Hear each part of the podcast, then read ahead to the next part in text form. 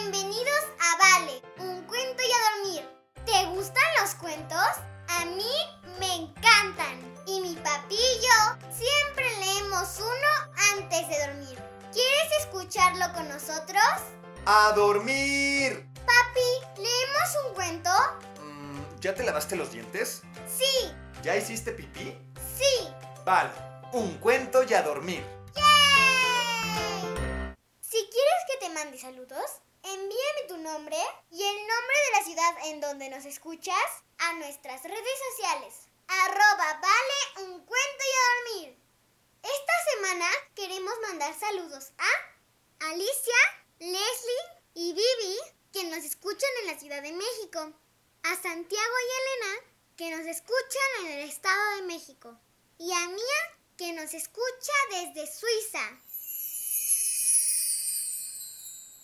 La corta historia de los libros largos.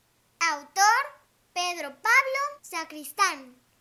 Los pequelibros estaban muy tristes. Esta vez, los grandes y famosos libros no solo se habían reído de ellos, los habían echado. Pero si casi no se les puede llamar libros. Apenas tienen letras y tienen muchos dibujos. Había dicho un libro de montones y montones de páginas de letra muy chiquitita. No dejaremos que los coloquen a nuestro lado en la librería. Son libros de mentira. Dijo otro muy serio y elegante. Pobres pequelibros.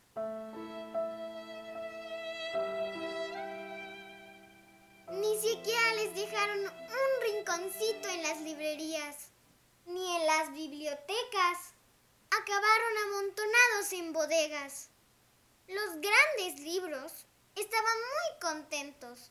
En las librerías ya solo entraba gente adulta e inteligente, porque ya no había ahí nada que atrajera a los revoltosos niños.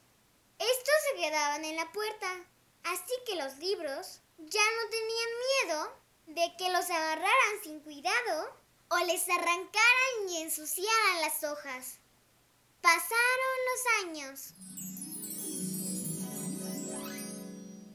Y todos aquellos niños que no habían entrado en una biblioteca se hicieron adultos.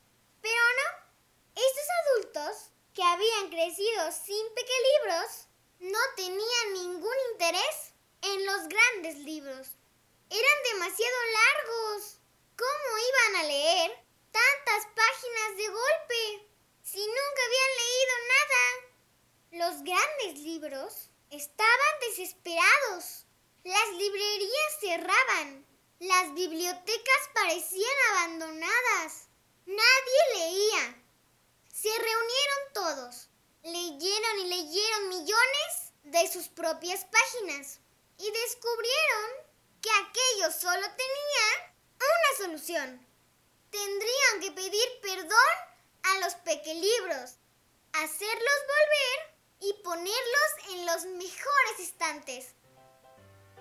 Así consiguieron salvarse, haciendo leer a los niños poquito a poco, para que crecieran como adultos que amaran los grandes libros y para que nadie olvidara lo que había estado a punto de ocurrir.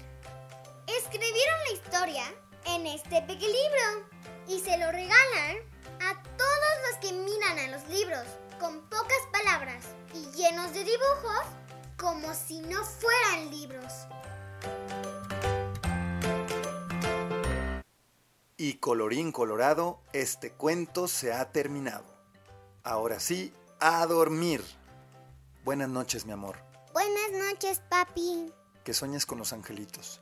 Te amo, papi. Yo te amo más, mi princesa. Buenas noches, amiguis. Si te gustó este cuento, recomiéndalo a más amiguis. Ponle me gusta y suscríbete. Ah, y sígueme en mis redes sociales. Arroba vale, un cuento y a dormir. Ahora sí, bye amiguis.